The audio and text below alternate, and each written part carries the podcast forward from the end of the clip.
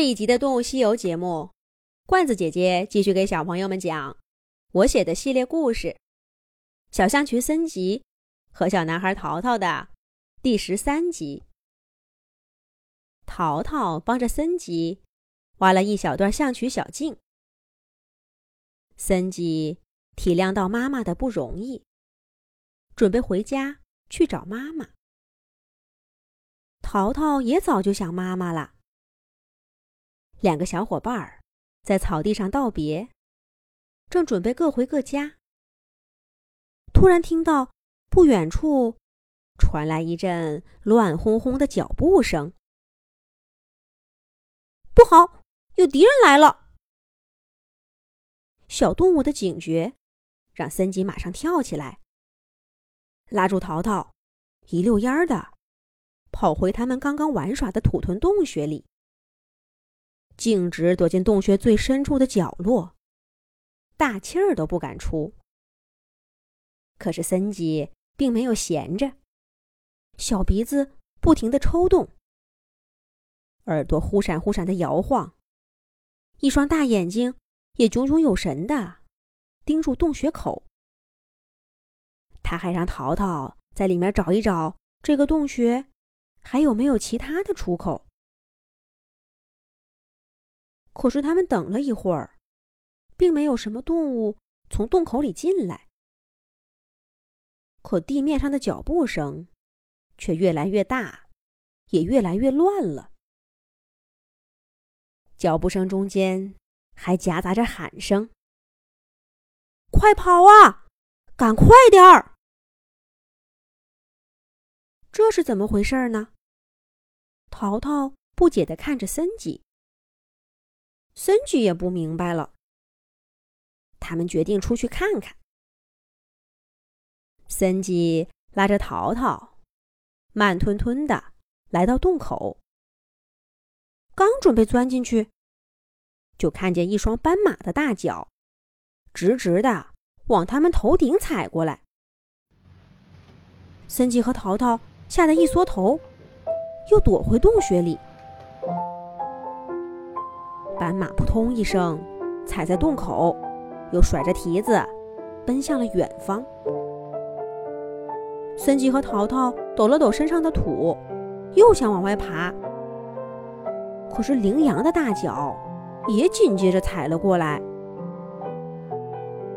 这么密集的大型动物经过，又不是大迁徙的时候，一定是出大事儿了。森吉和淘淘。也不知道该待在洞穴里，还是想办法出去，跟着大部队走。他们只好把眼睛贴在洞口，努力的往上看。只见成群的斑马、角马和羚羊，都向着同一个方向奔跑着。队伍中间还夹杂着各种各样的小动物，有豪猪、小狐狸、兔子。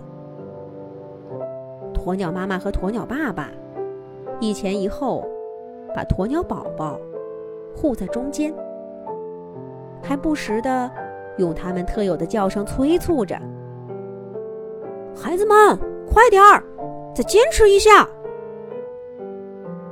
森吉想拉住哪个动物问问，可现在从这经过的不是个头太大，就是速度太快，他哪个都抓不住。好不容易看见一只地松鼠，夹囊里鼓鼓囊囊的塞着坚果，正匆忙的赶路。森吉赶紧拉住他，问道：“地松鼠哥哥，发生什么事儿了？大家为什么都往同一个方向跑啊？”地松鼠停都没停，一边跑一边说：“着火啦！着火啦！快跑吧！”草原大火，再不跑就没命了。地松鼠说完，脚步都没停一下，就跟着大部队继续向前赶路。很快就没了踪影。森吉和淘淘从大型动物的脚掌中间探出头，顺着地松鼠指的方向一看，果然看见天边微微泛红，滚滚浓烟正从地平线上升起，